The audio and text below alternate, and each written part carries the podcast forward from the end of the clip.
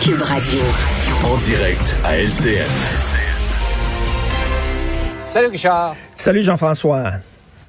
Alors, qu'est-ce que tu vois dans ta boule de cristal? Quel genre d'assouplissement on pourrait nous, nous présenter à 17 heures? Ben écoute, écoute, moi j'ai l'impression, j'ai envie de, de, jouer le rôle de Jean-Marc Chaput. Tiens, il nous manque Jean-Marc Chaput, il est décédé, donc sacrifice, ça prend quelqu'un d'être optimiste, sacrifice. Alors moi, je vais être optimiste aujourd'hui. On était très déçus hier, bien sûr, on s'attendait à des assouplissements, un certain déconfinement. Euh, le ministre de la Santé était très clair. Oui, l'eau est calme, mais dans le fond de l'eau, Hein, se promènent des mhm. requins qui peuvent nous mordiller les doigts et les doigts de pied. Euh, bien sûr, les variants. Donc, on a dit c'est pas encore le temps de déconfiner. Il y a peut-être des gens euh, qui étaient déçus de ça. On verra ce qu'on va annoncer euh, aujourd'hui. Mais prenons un pas de derrière. Prenons, prenons un pas de recul, c'est-à-dire là. dans trois semaines, ça va être le printemps. On nous annonce un printemps doux, un été chaud. On sait que les virus sont moins virulents lorsqu'il fait beau à l'extérieur. On connaît tous maintenant des gens qui ont été vaccinés, qui vont être vaccinés. Il y a cinq vaccins qui ont été trouvés, qui sont efficaces. Il y en a trois euh, qui sont disponibles au Canada, qui ont été permis au Canada. Dès le 15 mars, les pharmaciens vont pouvoir maintenant inoculer des gens. Donc, moi, je, je mhm. vois la lumière au bout du tunnel. Puis c'est pas un train qui est en train de nous rentrer dedans, la lumière au bout du tunnel. Je pense que on va s'en sortir. Les choses, les choses vont rondement. Ça a pris du temps pour euh, la vaccination, effectivement, mais là, je pense qu'on a atteint une vitesse de croisière. Aux États-Unis, on est en train de penser qu'on va pouvoir vacciner les gens pour le mois de mai.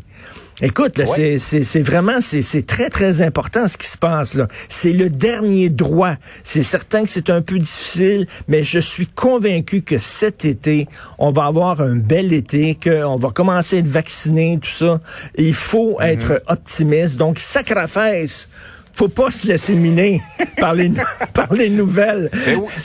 Nouvelles du Jean-Marc, là, mais euh, je pense qu'il y, y, a la fatigue. Hein? On est toujours, comme je le disais tout à l'heure à, un intervenant, il y a toujours la fatigue à la fin de l'hiver en temps normal. Alors, imagine en temps de pandémie. Le mois, je, le, sens dans les commentaires des gens. Le mois de mars, là, on est comme tanné de l'hiver, ouais. on voudrait que le printemps arrive. Le 21 mars, c'est dans trois semaines. Le printemps, c'est dans trois semaines. Et, euh, dire, c'est un dernier petit coup à donner. Absolument. Euh, euh, tu parlais de vaccination. La vaccination, il y a comme une vaccination à deux vitesses et ça cause du mécontentement. Euh, des gens dans plusieurs régions du Québec sont pas tellement contents. À Montréal, on est déjà rendu à vacciner des gens de 70 ans, alors que des gens de 85 ans dans d'autres régions vont avoir leur rendez-vous à, la mi-avril. Tout à fait. Même j'ai même lu un homme de 96 ans dans une région de, euh, du Québec qui n'a même mm. pas été vacciné. Puis on a dit là, on devait faire ça par tranche d'âge. Les gens de 90 ans, après ça 80, après ça 70. Mm. Comment ça se fait qu'à Montréal, vous êtes déjà vacciné? Et il y a des gens qui ont tenté d'avoir un rendez-vous pour une vaccination à Montréal. Ils ont mis, ils ont mis sur le site Internet des rendez-vous de vaccination, leur code postal qui, était, qui indiquait clairement qu'ils n'étaient pas de Montréal. Et ça a passé, ça a été accepté. Donc, on sait qu'aux États-Unis, il y a un homme, hein, tu en as certainement parlé cette semaine, qui, qui a fait 2900 kilomètres, un sexagénaire en auto pour aller se faire vacciner parce qu'il a traversé d'un État à l'autre. Il voulait absolument se faire vacciner. Il y a peut-être des gens des régions qui vont avoir envie de venir à Montréal. Et là, ils se disent, bon, il y a une disparité, il y a une injustice. Écoutez, le feu est pogné à Montréal. Comme dit Claude Villeneuve aujourd'hui dans sa chronique du Journal de Montréal. Euh, la maison est en feu, mais le feu, c'est surtout, c'est poigné dans la cuisine. On va éteindre la cuisine avant de s'en prendre au salon où ça, ça, ça flambe moins. Donc, Montréal, c'est l'épicentre. C'est certain que c'est important avant tout de s'attaquer à Montréal. Cela dit, je peux comprendre les gens des régions qui disent, ben si, si, si la situation est moins grave en région, pourquoi on est encore dans le rouge?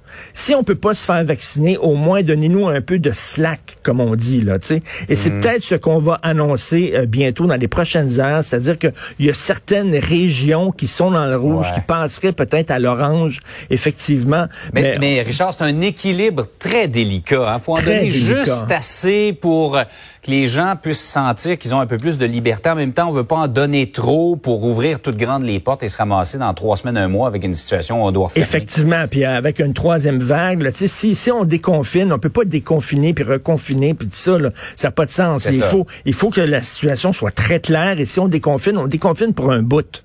Et donc, il faut attendre un peu. Mais sacrifice, moment, ça s'en vient. Vous le dites. il nous manque Jean-Marc. Encore une fois. Ah oui, absolument. Le regretté Jean-Marc Chaput passe une sacrifice de belle journée. Bonne journée tout le monde.